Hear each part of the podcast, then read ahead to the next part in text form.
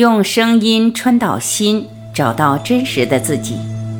欢迎收听由张晚琪爱之声 FM 出品的《不合理的快乐》，作者杨定一博士，文献协力马义安博士，编者陈梦怡，播音张晚琪。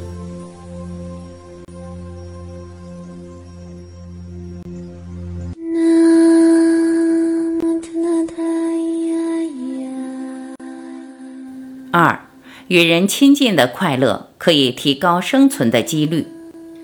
谈到亲密关系，不光是人，动物也一样，与其他生命的连接都有延长寿命的作用。我在洛克菲勒的同学萨波斯基对动物的行为相当有兴趣。洛克菲勒大学和其他学校的不同在于，没有大学部，只收研究生。当年全校不超过二十个学生，大多数是 Ph.D，少数是 M.D、Ph.D。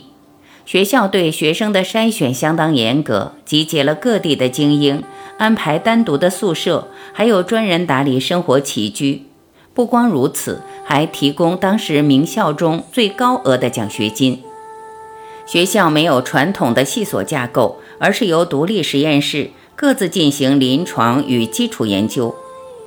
如果你还记得那位研究鸟类唱歌会活化大脑的诺特伯姆，他就是动物行为实验室的主持人。有意思的是，我记得当年一半以上的教授都是美国科学院院士，当时就有约莫二十名诺贝尔奖得主。目前仍然有许多教授获选院士或得到重要的研究奖项。最了不起的是。这些老师都把学生当作研究领域的同济，让他们自由发展。每个学生都有独立的研究经费，并且鼓励在第一或第二年就参加重要的学术会议，发表自己的研究成果。当时每年也有一两个来自台湾的学生，多半读医学院或化工。这个学校虽然小，在一九七四年诺贝尔奖得主德迪夫的心目中。是科学研究的麦加圣地，校方给学生很大的空间，有些学生很早就成为国际知名的专家。艾德尔曼在攻读博士期间开启抗体结构的研究，而巴德摩尔同样在攻读博士期间就发现反转录酶，是推动现代分子生物科技发展的大发现。这两项到现在都还是专业教科书一定会列出的精彩研究，也各在1972和1975年获得诺贝尔生理医学奖的肯定。很有意思的是，当时我在钻研分子，萨博斯基在研究动物行为，成天在非洲肯亚的野外观察狒狒。我跟他深入交流的机会不多，但可以感觉到他非常沉稳。对自己的领域相当投入。很多年后，发现他成为一位研究老化的脑科学专家，让我非常欢喜，也一点都不意外。萨博斯基和达马修一样，除了研究领先，也很乐意把他的科学研究写成科普书籍与大家分享。台湾的朋友很可能已经读过他有名的科普作品。为什么斑马不会得胃溃疡？是一本探讨压力生理学的好书。透过对动物的观察，让人能对自己内在的压力和生理反应有很好的理解。他也提到，狒狒只要和同伴有长期而稳定的连接，不仅比较长寿，身心健康也比较好，血液中的压力分子量是最低的。没有亲密的关系。就生物的生存来说，是一个危险因子。可以想象，为了生存，生物要成群结队，落单就可能有生命的危险。也因此，孤独会带来恐惧。刚出生的动物或人虽然喂饱了，只要一落单就会开始哭，而母亲也会马上有反应，赶快到孩子身边又摸又抱，好好安抚一番。可以想见，母婴连接是多么基础的生存反应。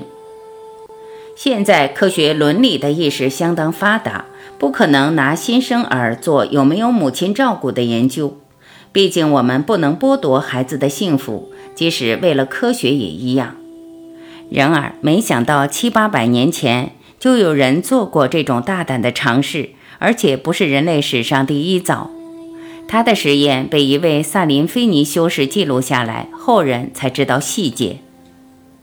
十三世纪，神圣罗马帝国的皇帝腓特烈二世想知道上帝最初赐予亚当和夏娃的语言是什么，于是他下令把刚出生的婴儿隔离起来抚养，想知道这些孩子的发声器官成熟时，脱口说出的是希伯来文，这是他心目中人类的第一个语言，希腊文。阿拉伯文还是亲生父母的语言。他安排保姆和护士给这些孩子喂奶、洗澡，却要求他们绝对不要和孩子说话，就连嘀嘀咕咕逗弄孩子也不行。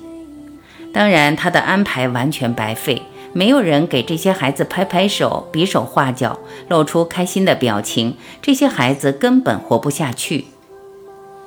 现代社会，人与人之间越来越疏离。至少从健康的角度来说，不是一个好现象。从神经化学的角度来看，孤独是一种痛，造出压力，让身心失衡，而让一个人不自在，催促尽快回到群体里。避开孤独，成群结队，是生物很早就有的行为模式。越高等的动物，越讲究连结的品质，甚至会为整个物种考虑。好像不光是自己的生存重要，而是整个物种的生存重要。前面也提过，慈善或公益行为所带来的快乐，比起吃美食、看电影的快乐更为持久。从演化的角度来看，这种利他的行为集合起来，也比自私的集合更有生存的优势。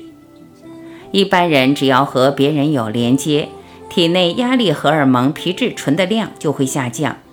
罹患慢性病的几率也自然降低。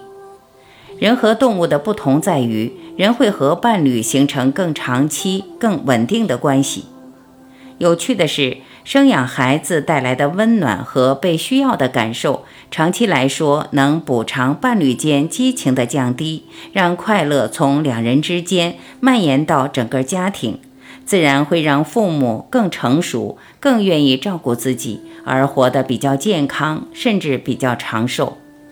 仔细观察，人与人之间的互动是很有意思的，不完全听从脑的理性作用，更是一个场的作用。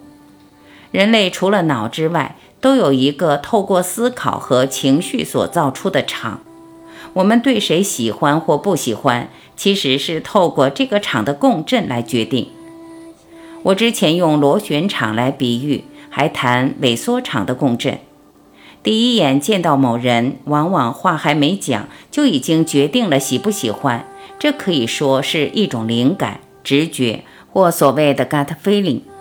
透过所谓的相关研究，也就是观察到有朋友的现象与快乐的现象常常一起出现，一般人很自然会归纳出一个人要有朋友才会快乐的结论。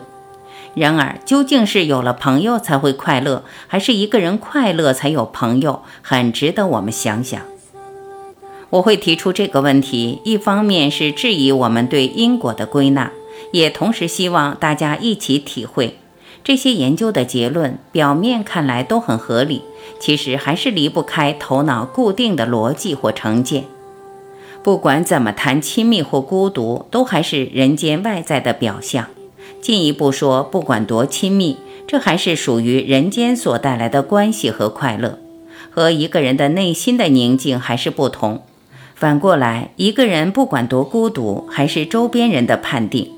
一个人自己生活，非但不等同于真正的孤独，甚至是和神和自己建立关系的契机。懂了这些，一个人自然会发现，快乐有两个层面，一个是外，一个是内。内外两个层面可以互相影响，这种对称才是这本书真正想进一步解析的。